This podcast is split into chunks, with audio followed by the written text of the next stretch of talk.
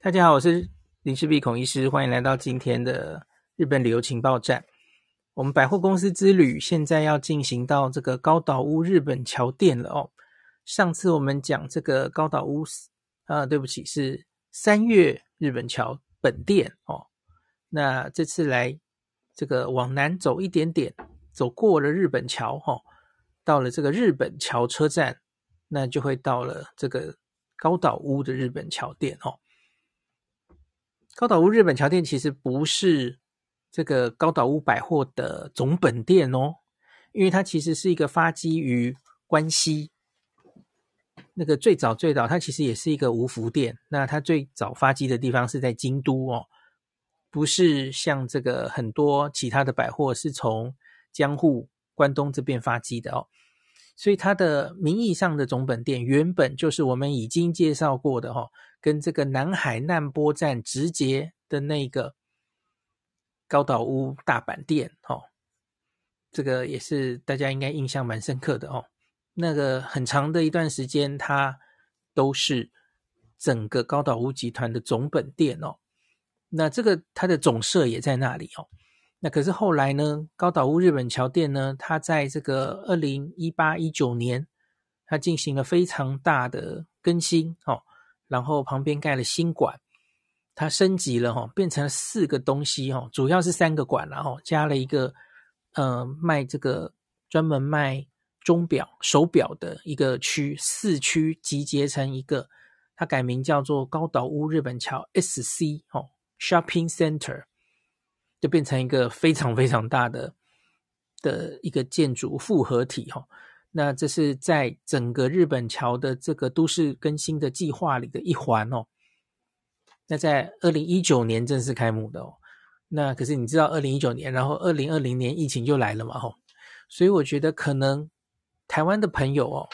一样啦。你在二零二零、二零一九年开的这些新名所，大家就未必有这么熟悉哦。那今天这一集我们就来跟大家介绍这个高岛屋日本桥店它的历史，然后。它二零一九年新开的这个日本桥 SC 到底有什么可以逛的地方？那当然不能忘记提的，就是宝可梦咖啡哈，它也开在这个新馆里面哦。好，那我先讲一下历史哈。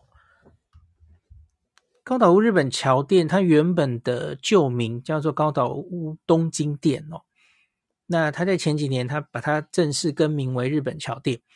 因为大家都知道，这个高岛屋其实在东京不止一间嘛，这样有混淆之嫌哦。我们上次提，呃，日本桥三月，它被指定为这个国家重要文化财，三月是在二零一六年。可是其实早在七年前，二零零九年，日本桥高岛屋哦，一九三三年的这个建筑，它就先一步被指定为这个国家重要文化财哦。所以，虽然其实它创立的比较晚，一九三三年，我们上次说这个三月的话，应该是一九一五年它就盖起来了嘛，吼。所以其实晚了三晚了二十年，可是它却早了早早了七年，被指定为第一间百货公司，被指定为国家重要的文化财，吼。哦，所以我觉得三月可能很气，吼，高头怎么这样子哦？那可是这里我还可以讲一个有趣的东西哦，因为大家知道银座线，银座线其实上一站是三月前，下一站就是日本桥，对吧？是一九三三年，就是当年这个当时还不叫做银座线哦，这个东京这个地铁，那它要延伸路段到新桥的时候，那就在这两站要盖出来嘛，吼，那两站都是一九三三年开通的哦，那。同样，因为这个，他们就在地铁地下，哦，就直接这个两家百货公司，哈，一个就是现在都现存的嘛，一个是三月前站，一个是日本桥站。那这个铁道那一部分的铁道还有站体的工程，这两家百货公司其实就都出了很多钱。好，可是其实结局不太一样，那个。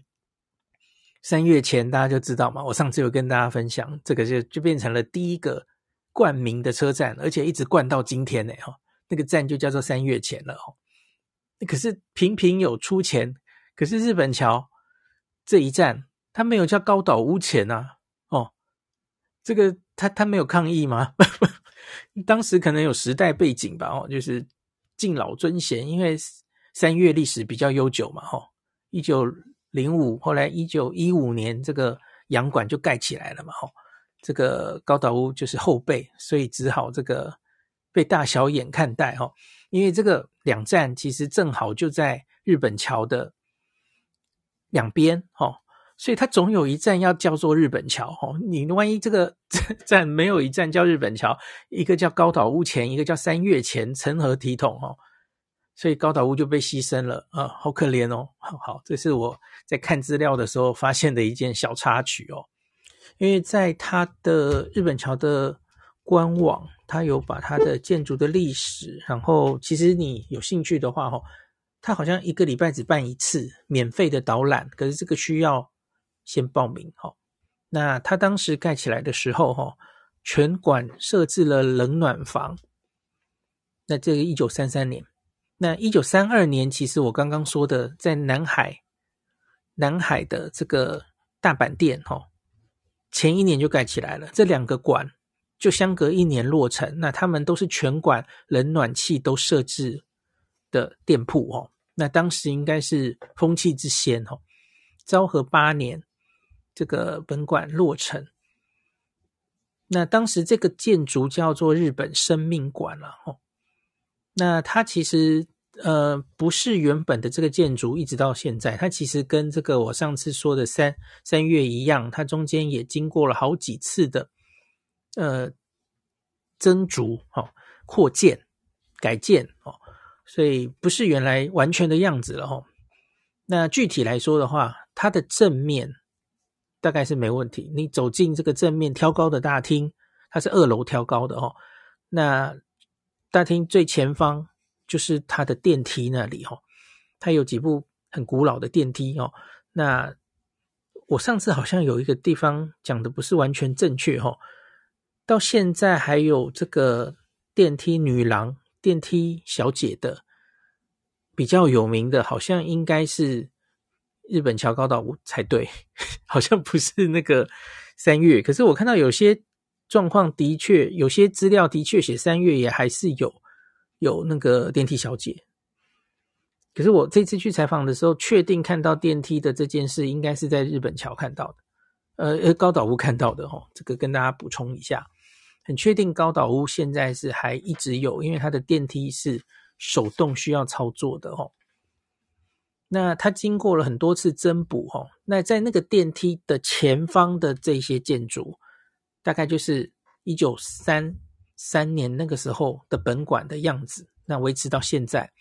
那可是电梯之后的建筑哦，大概就是陆续后面的几年。陆续把它再增建、增增建出来的哦，大概可以这样子来分哦。那它有经过非常多次的呃公司的增补，我这里看到他的记录哈，像是他第一次增补哈，一九三九年，可是那个时候就因为遇到战争，所以他只完成了 B one、B two，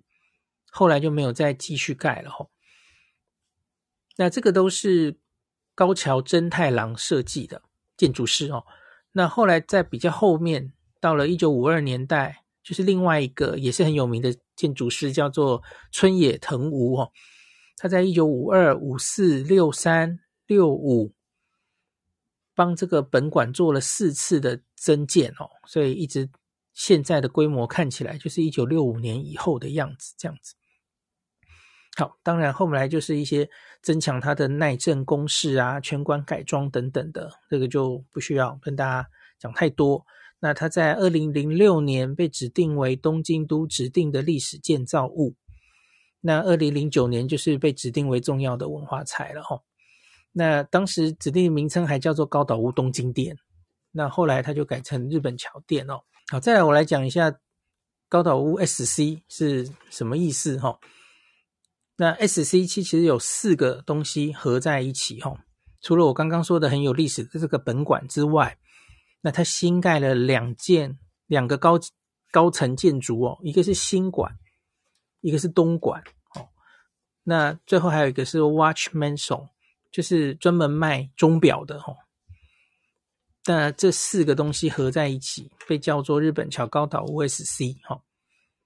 它其实初步登场是二零一八年九月就登场了哈，那后来就是正式全馆开幕是二零一九年的事情。我我要很老实讲，我们原来不是很熟悉高岛屋这个日本桥店哈，可是我们第一次去逛就是很有名的 Pokémon Cafe，这个已经写过实际给大家 看了吧哈，它在东莞。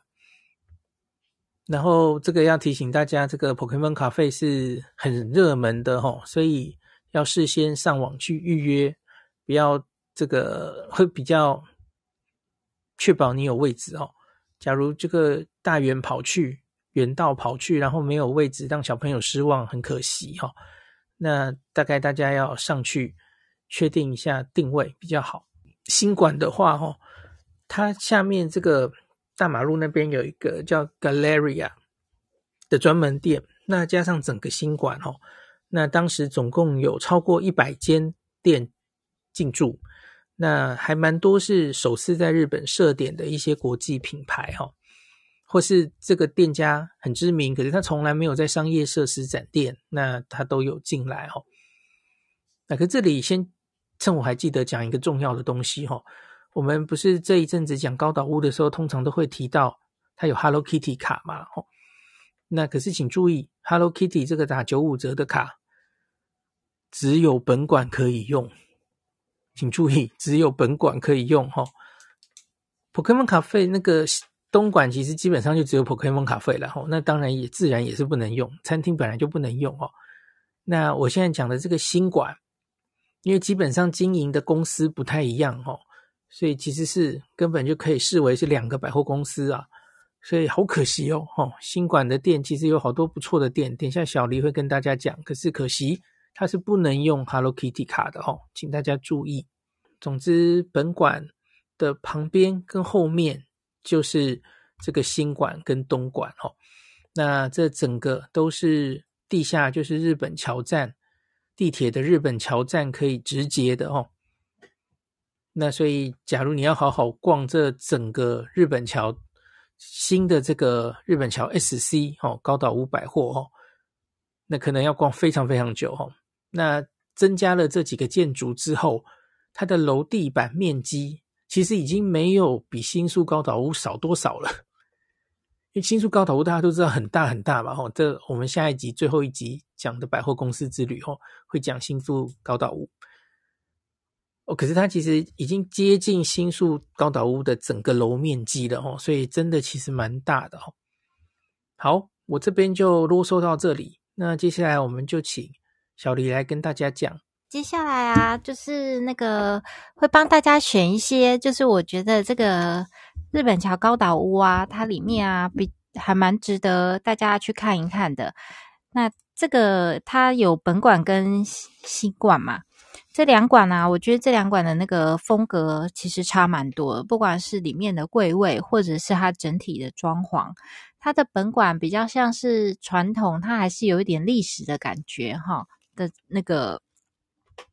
的内装。那它里面的那个产品也是比较，嗯、呃，我们一般就是印象中，呃，会看到的比较多的那个柜位。那新馆整个感觉就是很时尚、很现代，比较像是比较新式的 shopping mall 的感觉。那等一下，我们应该就是会从本馆开始说哈。嗯、本馆大概我觉得最重要的，先跟大家提的就是它的那个免税柜台在二楼，不管是你要去换那个 Hello Kitty 卡，在你购物的时候可以打折，或是你全部购物完啊要去退税，那都是在二楼的地方。一般那个免税柜台好像比较少放在二楼，都在比较高的楼层。嗯，所以这个可能就先让大家有一个印象哈。那这边跟其他的百货公司一样，这边的退税不会退全额，它会扣个一点五五趴的手续费。大部分的百货公司应该也都是差不多是这样的比例。那在一楼的话，这边除了一些化妆品的专柜啊，卖衣服、鞋子等等的。呃，有一个比较特别的是，呃，美妆控啊，很推荐来这边看。如果你喜欢一些天然系保养品的话，它这边有一个呃很类似新宿伊势丹，新宿伊势丹的 B Two 也是一整层，就是里面都是天然的保养品。那这边也有一个像这样一个规模很大，就是集合各种嗯、天然保养品品牌，然后集中在一个区域做一个整体的陈列贩售。它里面那个贩卖的品牌非常非常的多。那嗯、我在那个。网站上稍微查了一下，发现它里面也有很多我很喜欢的品牌。其实，在这边啊，美妆控其实是可以逛很久的。像是如果你有喜欢，嗯，就是一些美发保养啊，就是他们那个美发的产品，洗发精啊、护发的这些，它这里面就有卖乌卡，就是 UKA 这个日本的那个很有名的天然的那个洗发系列。然后，另外像嗯，欧美的话，它有那个 Philip B，这个好像在台湾我不确定，可能就买不太到。我之前在国外用过，也是蛮惊艳的。它里面有一些什么松露啊，哎，不是松露，哎，对，松露啊，还有一些，嗯。它是不是？我忽然之间有点不确定了起来。对，但是我那时候是很喜欢它的薄荷洗发精啊，洗起来是非常的舒服。然后另外像是 John Masters Organic，或者是像保养的那个品牌，英国的 Neosea Remedy，或者是澳洲的 Julie Co。那英国的那个洗洗澡沐浴用品的香氛品牌 Molton Brown，然后还有精油品牌 Shigeta。还有那个女生啊，如果喜欢化妆，但是皮肤比较敏感，可以用的矿物彩妆 MIMC 这些，在这里面都有。它当然卖的品牌不止这些，它的品牌大概是我现在念的品牌大概的两三倍。大家在这里面可以慢慢逛，慢慢挖宝。那比较特别的是，它这边有一个附属的沙龙。这个沙龙啊，不是只是弄头发而已，它里面有很多小服务哦，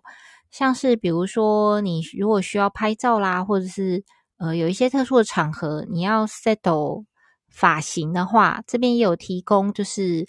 短时间弄好，就是比如说十五分钟或是三十分钟就可以弄好，帮你做一个造型，上电卷棒啦，或者是你要去参加 party 啦，有设计师专门帮你把头发弄弄得漂漂亮亮的。另外，这边也有提供化妆的服务，就是看你是要画一个全妆啊，可能要三十分钟左右，或者是你只想画一个重点妆。那甚至是修眉，这边的那个店员说，他们最受欢迎的服务就是修眉，那价格也不贵，只要二十分钟，两千两百日币，大概台币四百多块，就有一个日式沙龙的那个修眉，帮你修一个好看的眉毛。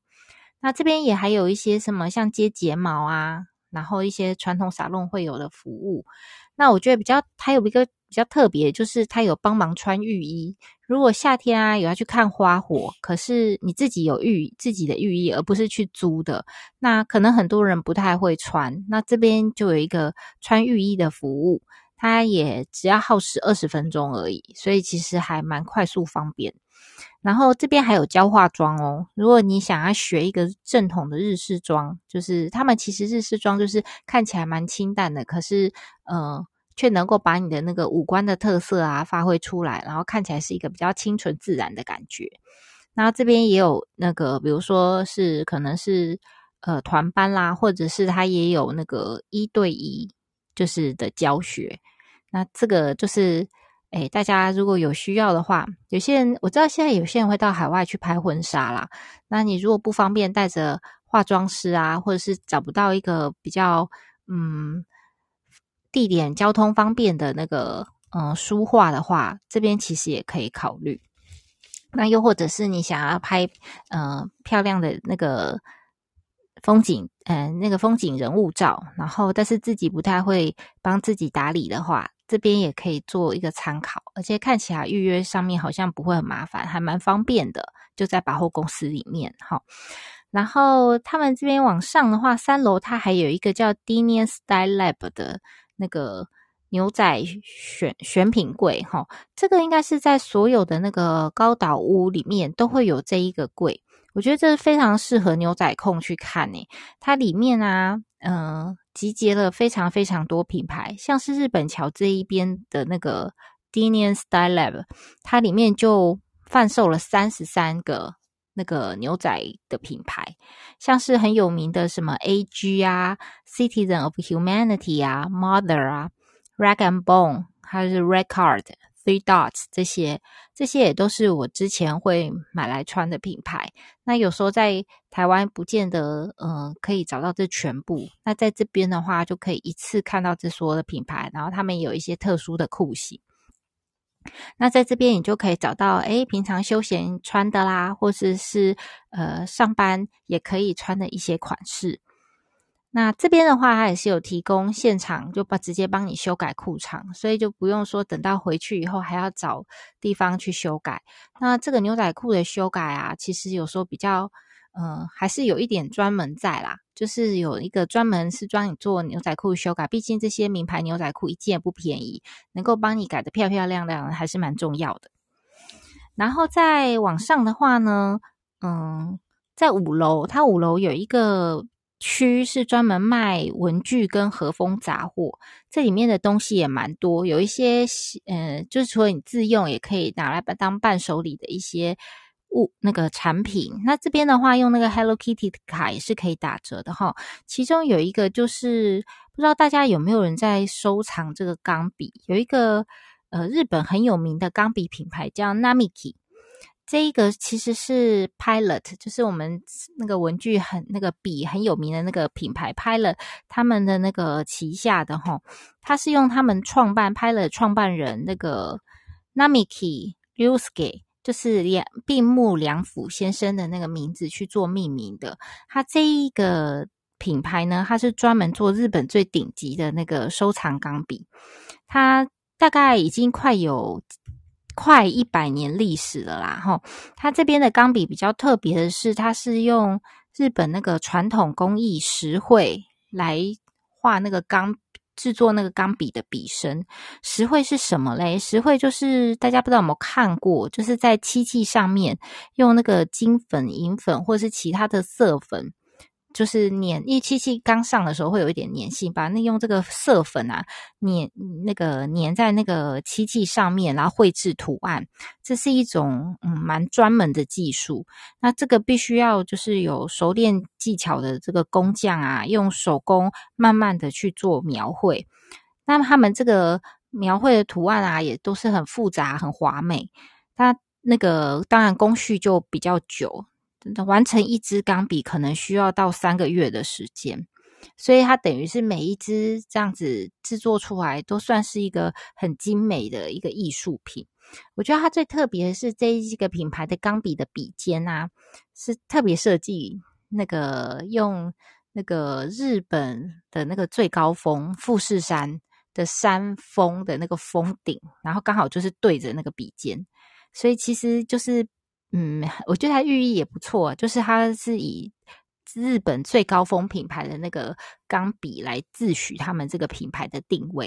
事实上，这个品牌这个的钢笔在全世界都有非常多的粉丝，像在国际拍卖会上面啊，也会看到有在拍卖这个笔，或者是有一些收藏家是专门在收集。所以，如果嗯。大家有如果想送一个非常有纪念性的礼，或是想送一支给自己做一个特殊的人生的一个事件啊，或者是一个里程碑的纪念的话，也可以考虑来这边选购。这个笔不便宜耶，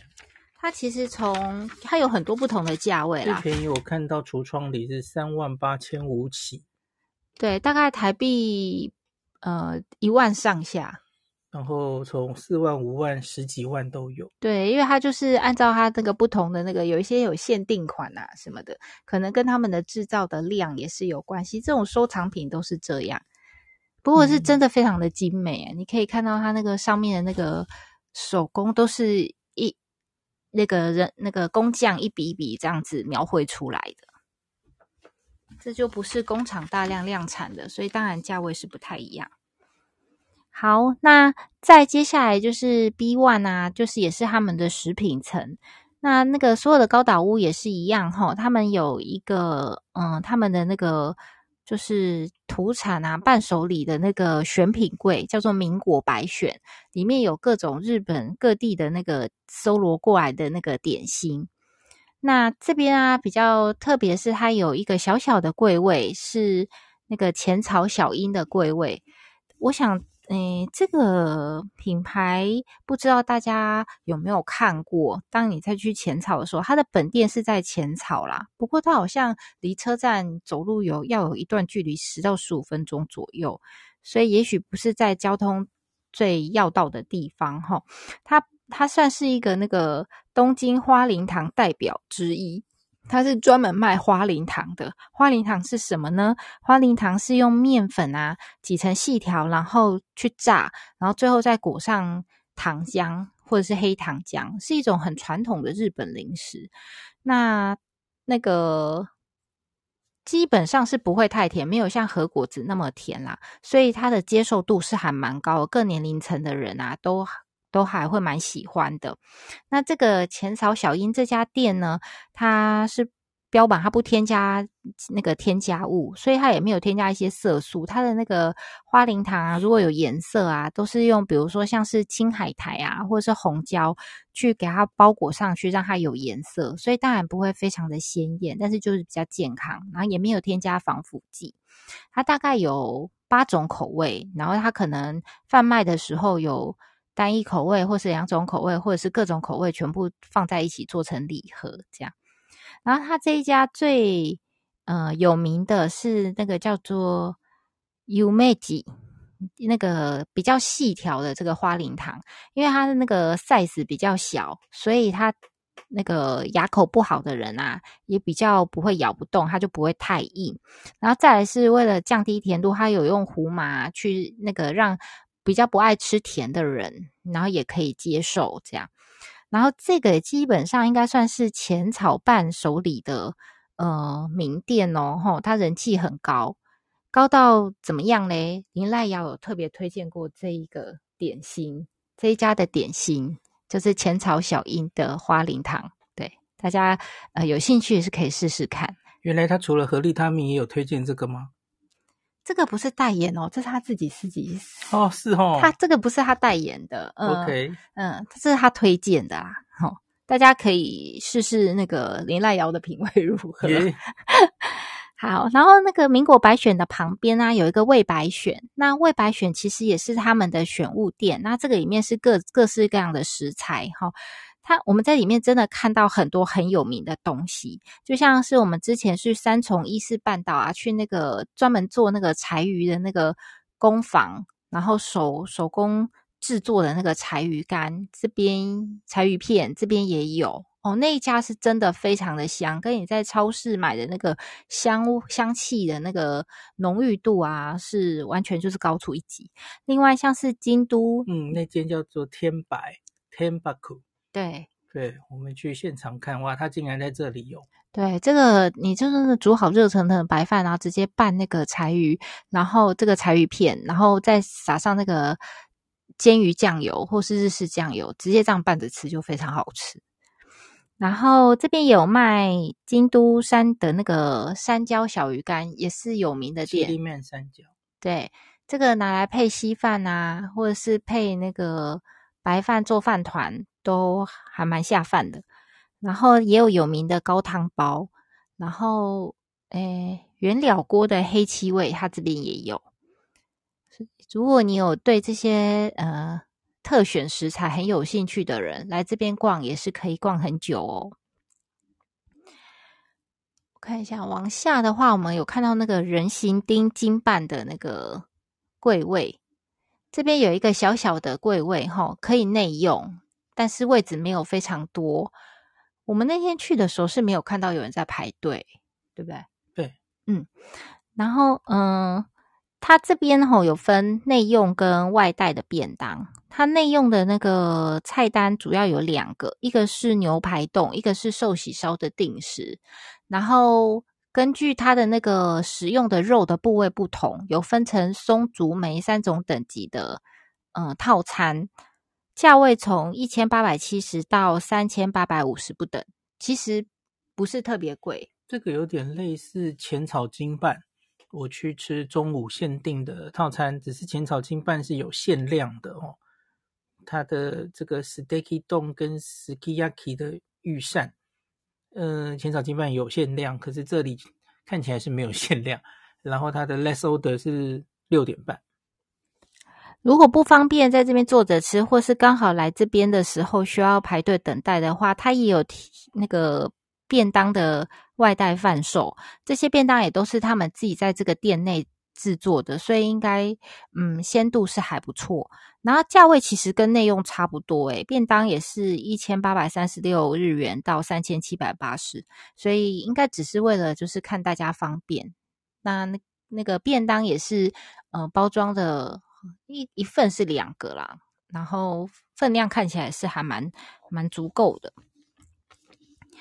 很有名的有库莫库啊，在高岛屋这边是有特别限定的包装铁盒哦。大家知道高岛屋的那个代表物是玫瑰，然后他在这边就推出了那个玫瑰铁盒的那个有库莫库的那个呃雪茄蛋卷礼盒。大家知道那个有库莫库的包装那个铁盒非常的漂亮，很多人吃完里面的那个雪茄蛋卷都会特别把那个铁盒留下来。我自己以前就是，然后他如果有出一些限定版的时候，也会想收集。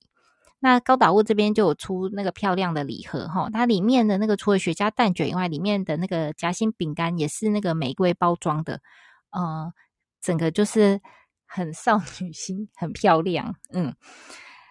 它这边还有出除了那个玫瑰包装的限定铁盒以外，它还有出一个特殊的饼干，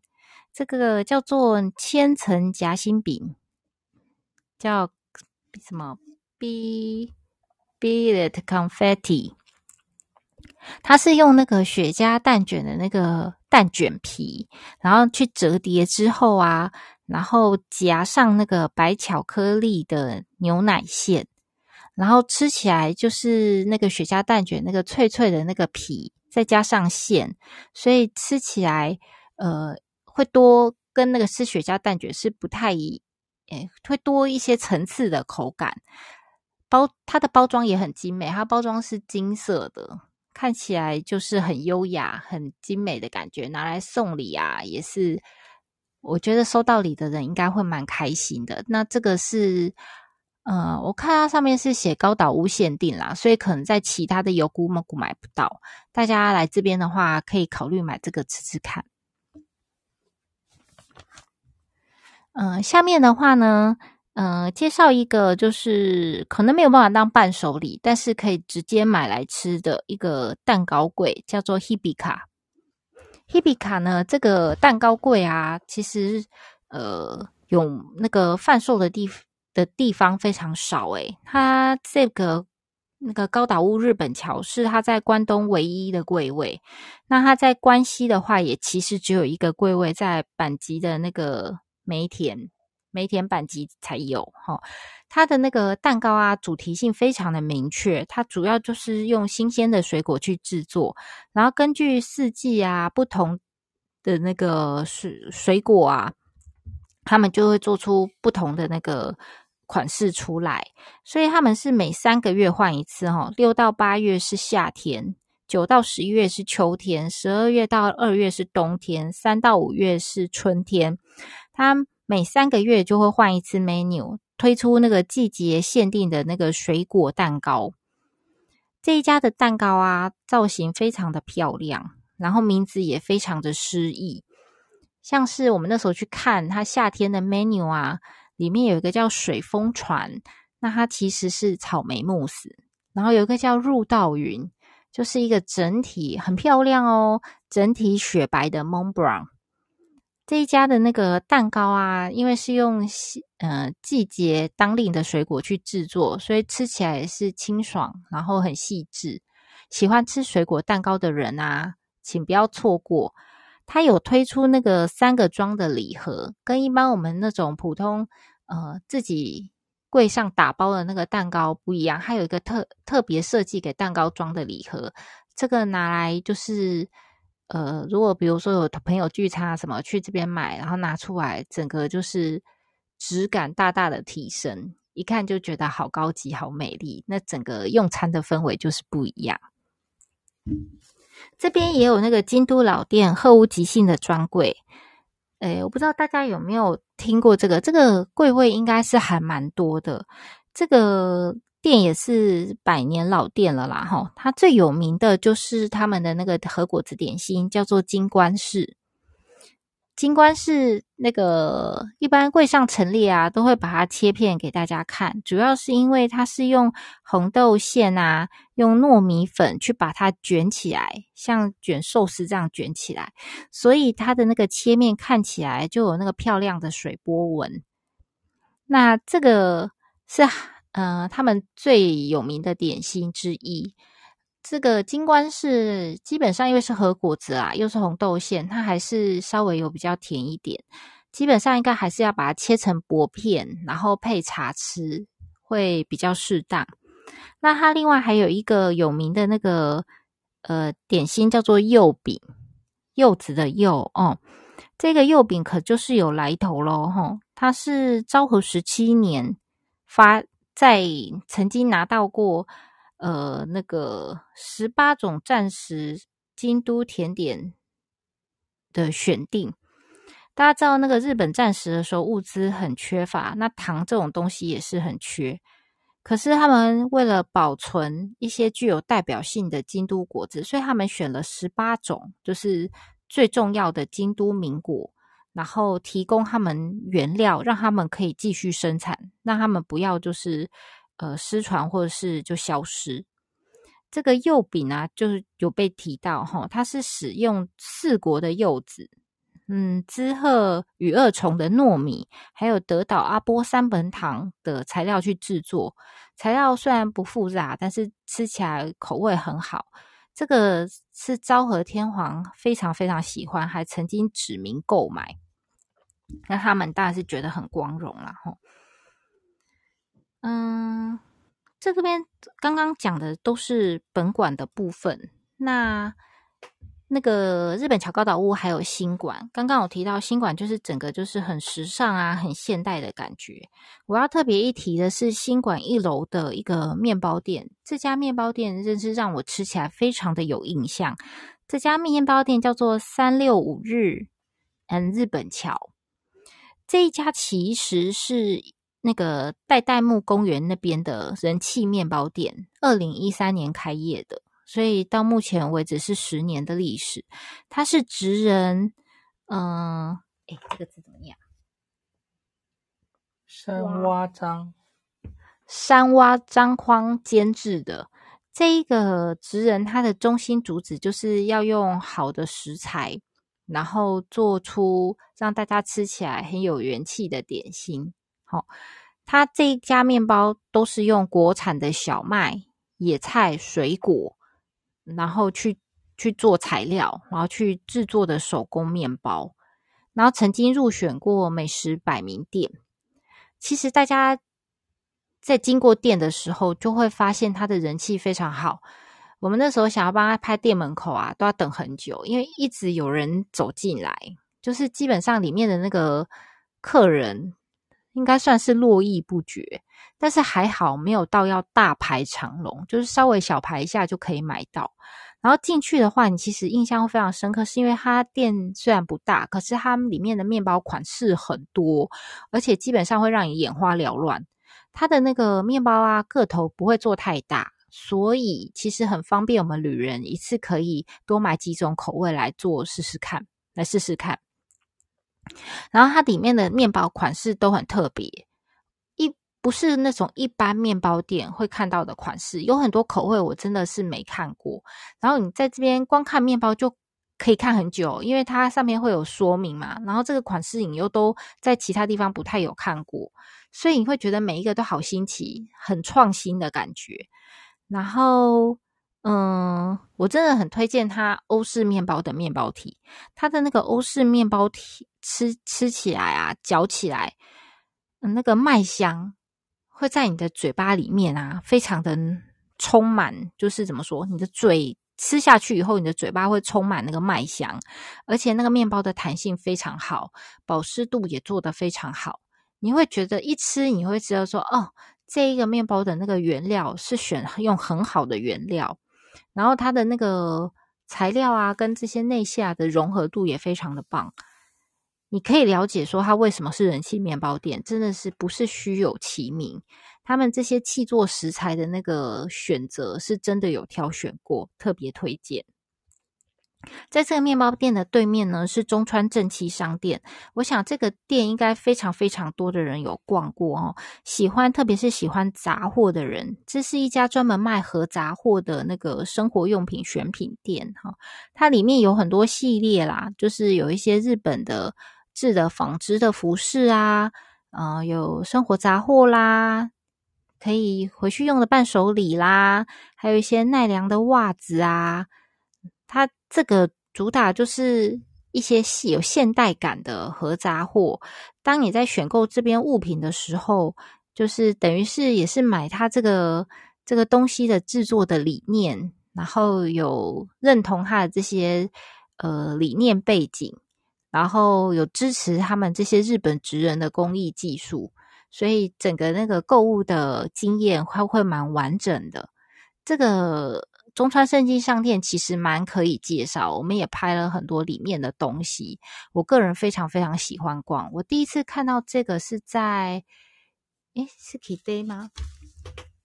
？Kide 那边也有一家，地方都有。对，有有一些地方是特别大件。Shibuya Sky 楼下有一间，嗯，这边也有，大家可以买完面包以后去对面顺便逛一逛。这边的的商品我都还蛮喜欢的。打个预告，我们有在申请中川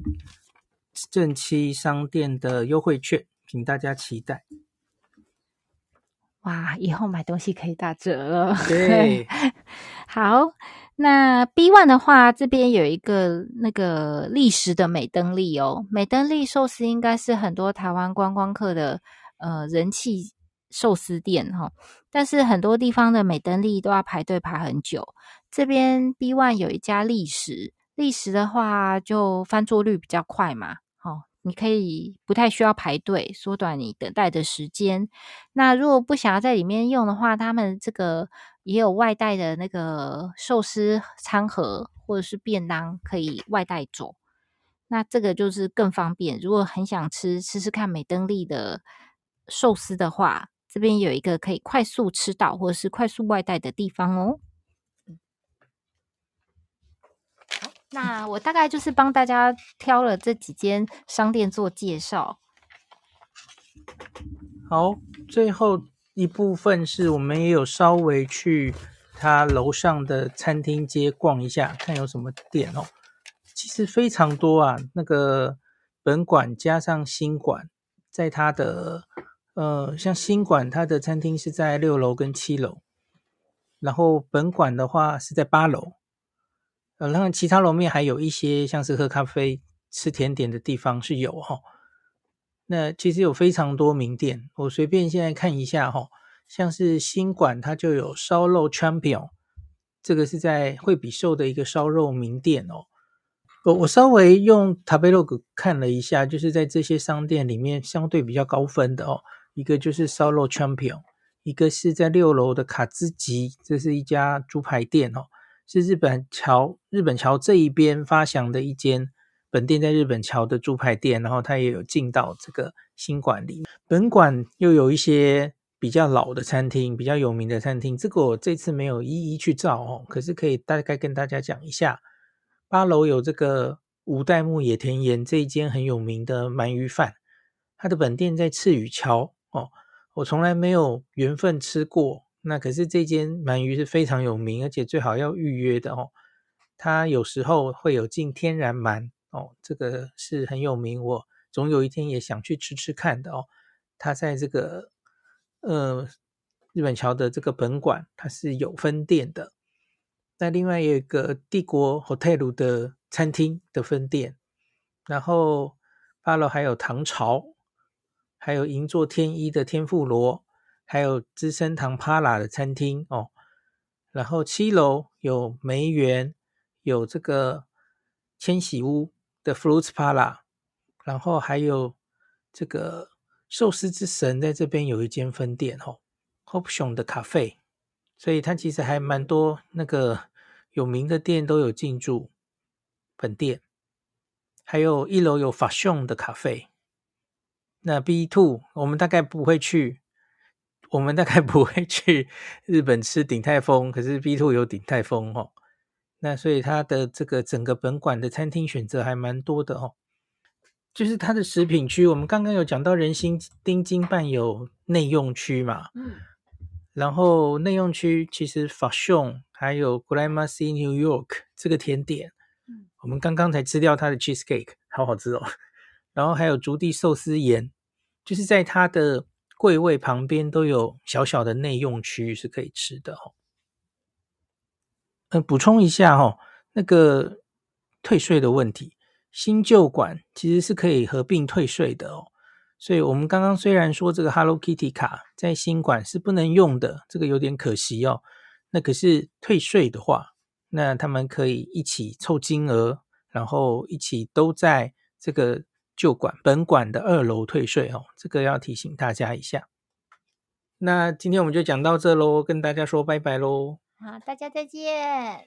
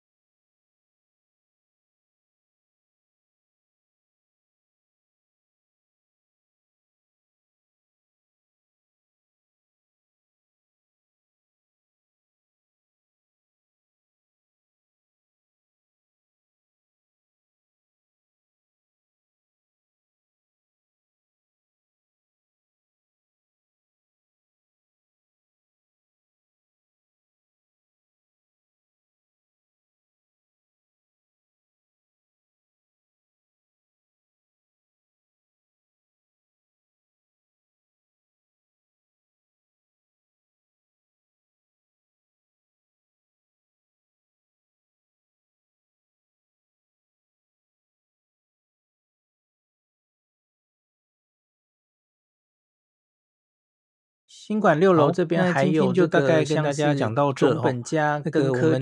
的百货公司系列下只剩下人形丁金办，这个要讲在本馆的楼下是新宿一个柜位，然后可以请大家期待。这小小的柜位讲到这里用哦。那可是其实在新馆的六楼就有人形丁金办的餐厅哦，所以要好好的坐下来吃，其实可以来这里哦。感谢您收听今天林氏璧孔医师的日本旅游情报站。